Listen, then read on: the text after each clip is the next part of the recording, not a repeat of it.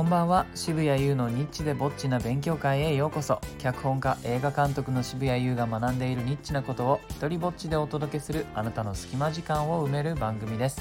えー本題の前にお知らせが一つあります。3月13日の、えーと夜8時から俳優のためのオンライン脚本セミナーを開催します。えー具体的な分析の仕方を知りたい、えー脚本の構造を知って演技に生かしたいという方におすすめです、えー俳優さんが脚本を読むときに役立つことを教えますが、え演出の幅を広げたい監督さんや脚本脚本を深く読めるようになりたいプロデューサーさんなどにもおすすめです。詳細は概要欄にあるノートの URL をご覧ください。締め切りは3月7日です、えー近いのでよかったらチェックしてください。え今日はですね、あのーちょっと番外編として近々行われる、えーモノステのアレンジ大会についてお話ししたいと思います。まあ近々っていうかもうこれ明日ですね。えーと普段はですね、あのー僕が書いた台本を皆さんに演じてもらっているんですが今回はですねアレンジ大会といってもうこれはね好きな風に解釈してもよくて、えーセリフを変えても OK といううかなりあのイレギュラーなそしてもう何が出るか全くわからない、えーという意味においてとても楽しみな、えーイベントなんです。えーとですね、普通あの脚本っていうのは、まあ、勝手に変えることはその知ってる人はこれはかなり危ないゾーンというかやっちゃダメとされていることなんですね。えっ、と脚本で考えると分かりにくいかもしれないのでいつも僕はあのあの音楽の楽譜を例えに出すんですけど楽譜の音符をねちょっと自分が弾きにくいからって言ってこう変えないじゃないですかそのモーツァルトの楽譜をちょっとこれ私気に入らないからここだけこうしようかなみたいなことはまあしないわけですよね。で弾けないとしたら弾けない人の実力不足であって楽譜の問題ではないじゃないですか。えーなのでね俳優さんがこう結構勝手に僕に全く連絡もなく勝手に台本を変えたりするのを見るとそれが失礼だと知らないという時点でその人のキャリアなり実力っていうのがまあわかるなっていうのがあります。でですねそれの大例外がこのイベントなわけです。えーなのでどんだけやっても僕は怒らないしむしろそれを楽しみにするという、えーとっても変わったあれですね、えーその出演する方々をちょっと今日はラジオで紹介していこうかなと思っています、えまずはですね茅野さん。何回か出てくださっている女優さんで、え今回やるとやる演目は「好き」という演目です、まあ、通常はですねこれ痛いとても痛い女の子のえ台本なんですが今回どういう風にねこれを料理してくるのか見ものですね、えー今までちょっと記憶に残ってるのがあのイラストを描いてそれが結構受けが良くてですね他のあの回で、え別の役者さんが彼女にわざわざイラストを描いてもらったりとか、えーしてね美術として使ってたりとかそんなことが起きているぐらいちょっとインパクトがあったのでこれをもしかしたら絡めてくるのかななんてね、えー思ったりしてます。えーそれから、えー須崎真央さん。最近ね名前を芸名を変えた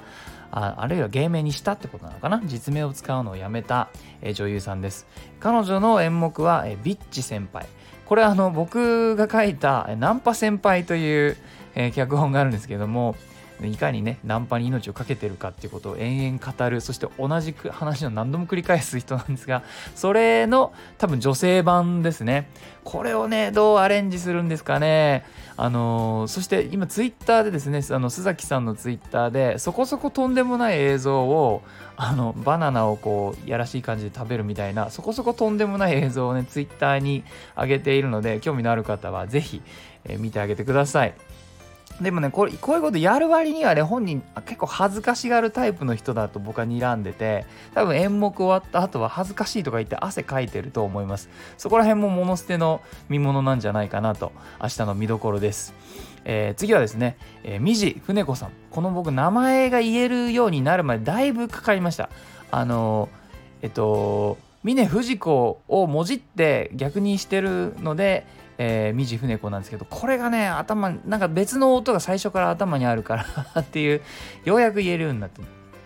彼女は宇宙人という演目をやってくれます。まあ、切ないね。これもどっちかっていうとちょっと痛い女子系のえでも最後に捨て身の告白をするという、えー、お話なんですけれどもこれはあのモノステで割と頻繁に演じられてたやつで、えむしろねあのまたやるのであればアレンジしてくれてとっても嬉しいです。あのモノステをずっと実はあのサポちゃんズというサポートしてくれるメンバーとして活躍されてる方で、えー、だから長い間全部見てるからどういった演目をどう料理すれば違ったものになるかってことに関しては、まあ、他の方々より把握してるんじゃないかと思うのでアレンジが楽しみな方です。